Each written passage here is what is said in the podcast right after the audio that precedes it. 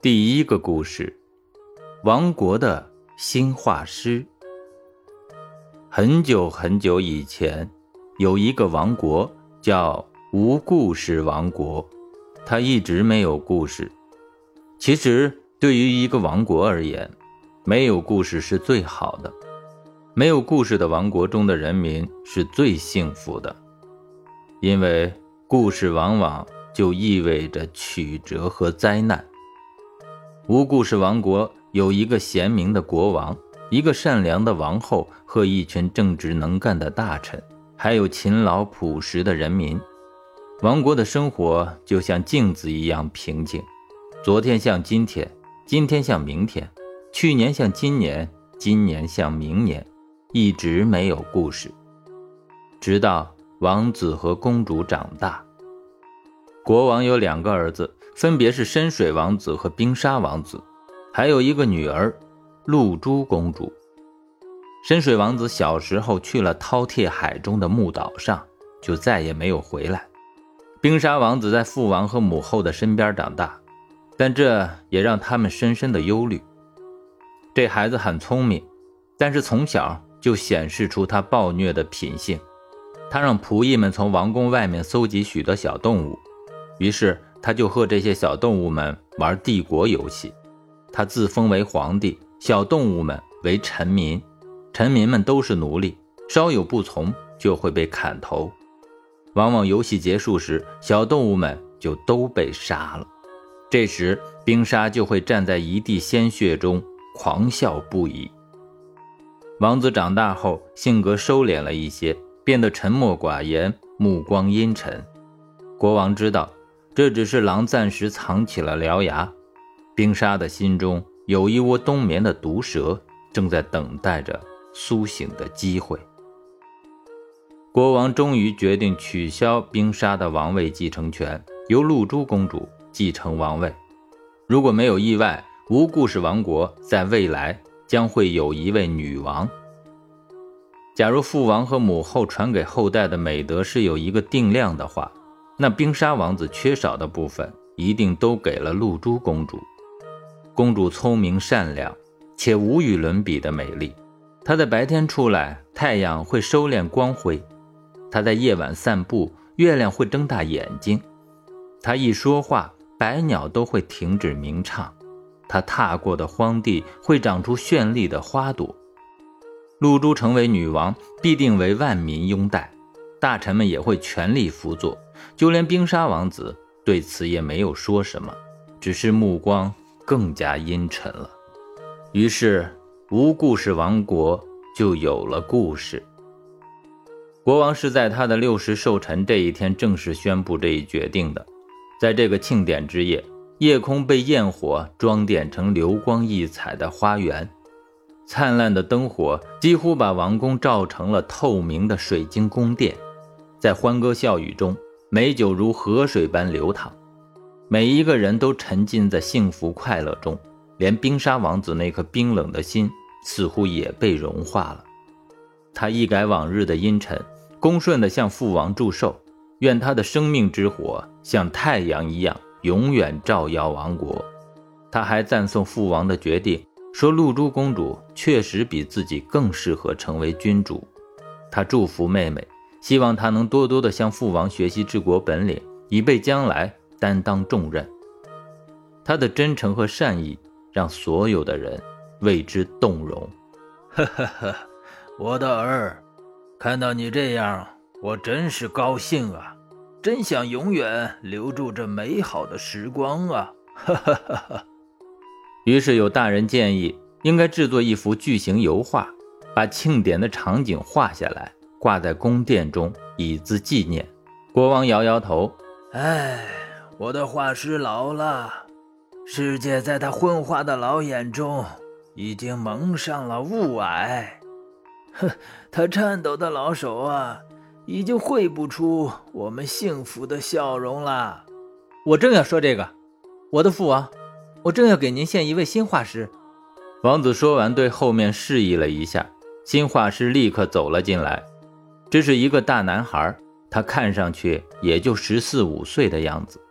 他裹着一件修饰的灰色斗篷，在这金碧辉煌的宫殿和珠光宝气的宾客中，像一只惊恐的小老鼠。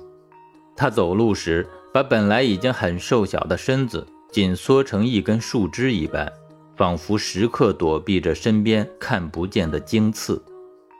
国王看着眼前的画师，显得有些失望。哼，他这么年轻，能掌握那高深的技巧吗？王子再次鞠躬。我的父王，他叫真眼，是从赫尔辛根莫斯肯来的。他是空灵大画师最好的学生。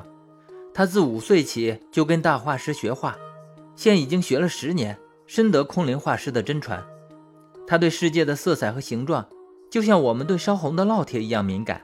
这种感觉通过他如神的画笔凝固在画布上。除了空灵画师，他举世无双。王子转向了针眼画师，作为画师。你可以指使国王，不算无礼。针眼画师看了一眼国王，立刻又低下了头。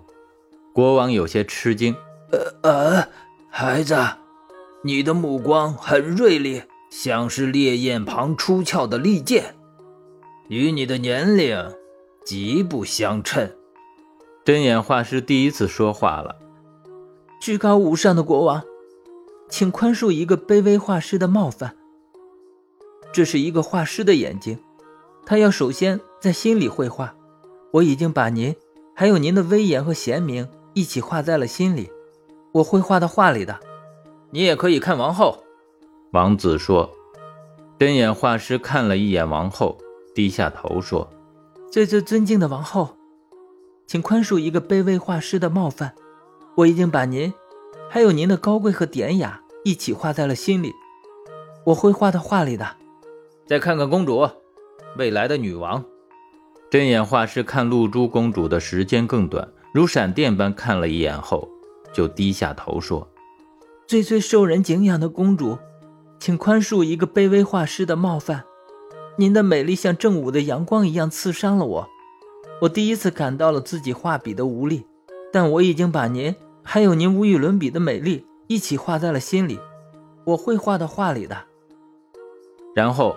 王子又让针眼画师看看大臣们，他挨着看了，目光在每个人的身上只停留一瞬间，然后低下头说：“最最尊敬的大人们，请宽恕一个卑微画师的冒犯。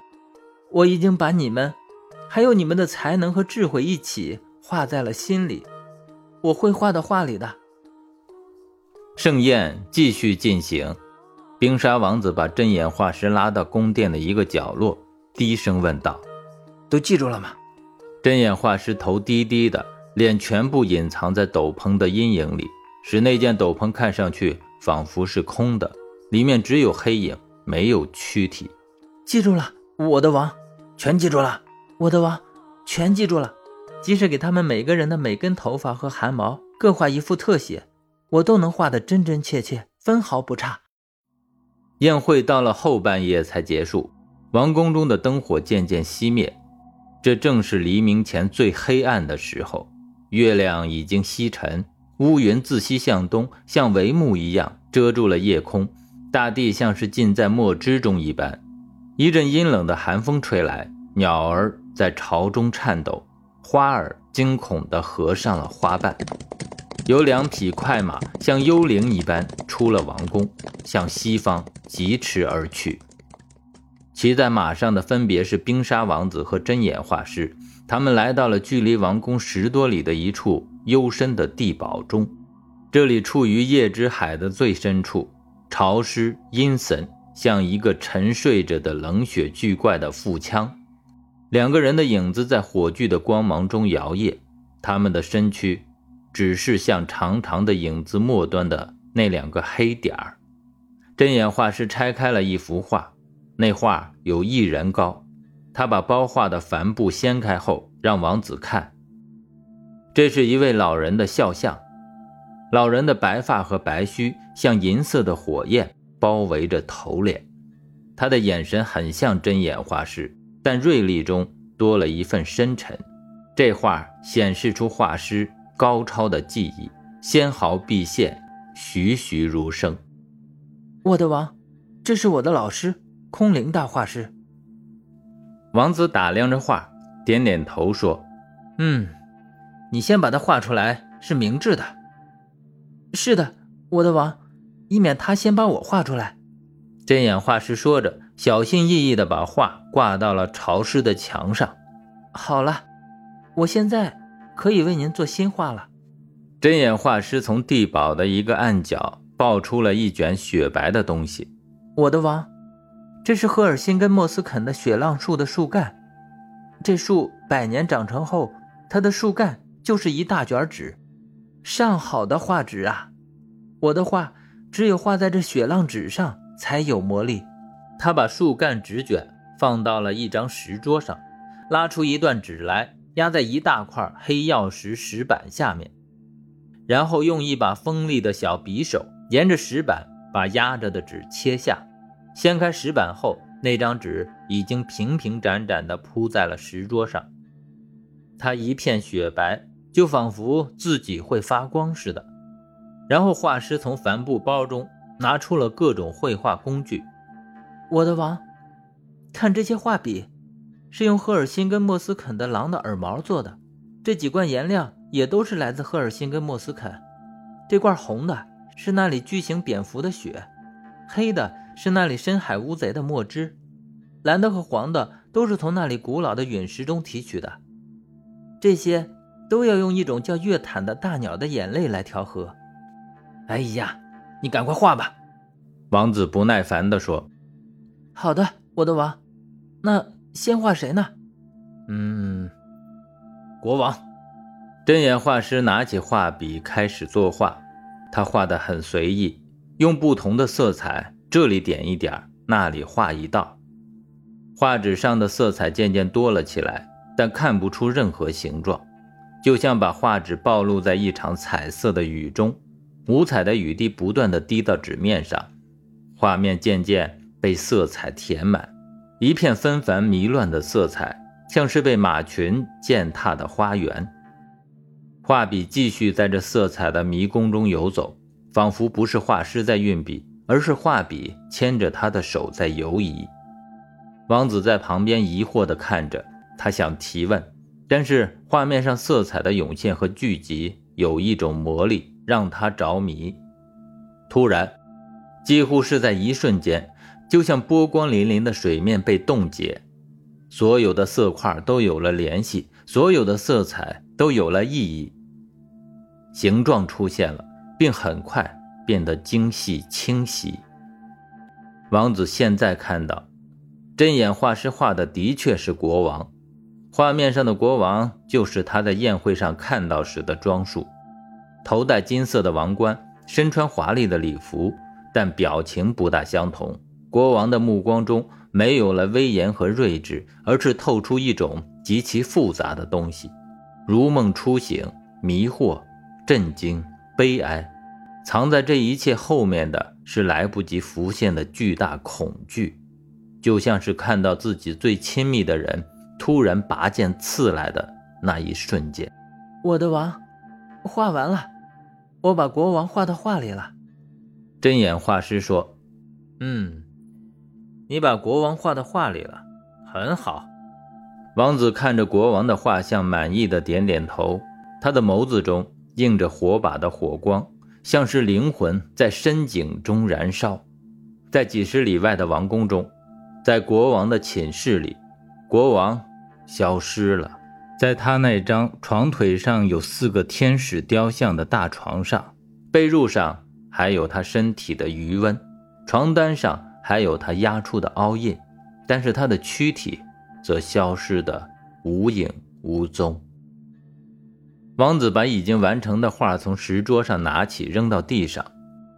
哈哈，我会把这幅画装裱起来，挂在这里的墙上。没事的时候，我会经常来看一看。下面，画王后吧。针眼画师又用黑曜石石板压平了一张雪浪纸，开始画王后的肖像。这次，王子并没有站在旁边看，而是来回踱步。空旷的地堡中回荡着单调的脚步声。这次画师作画的速度更快，只用了画上幅画一半的时间就完成了。我的王，画完了，我把王后画到画里了。嗯，你把它画到画里了，很好。在王宫中，在王后的寝室里，王后消失了。在那张床腿上是四个天使雕像的大床上，被褥上还有她身体的余温，床单上还有她压出的凹印，但是她的躯体则消失得无影无踪。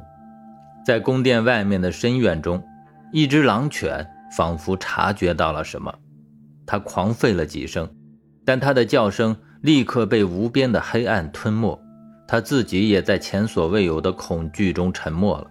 缩到角落不住地颤抖着，与黑暗融为一体。该画公主了吧？针眼画师问。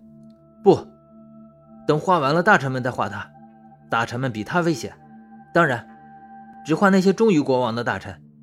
你应该记得他们的样子吧？当然，我的王，全记住了。即使给他们每个人的每根头发和汗毛各画一幅特写。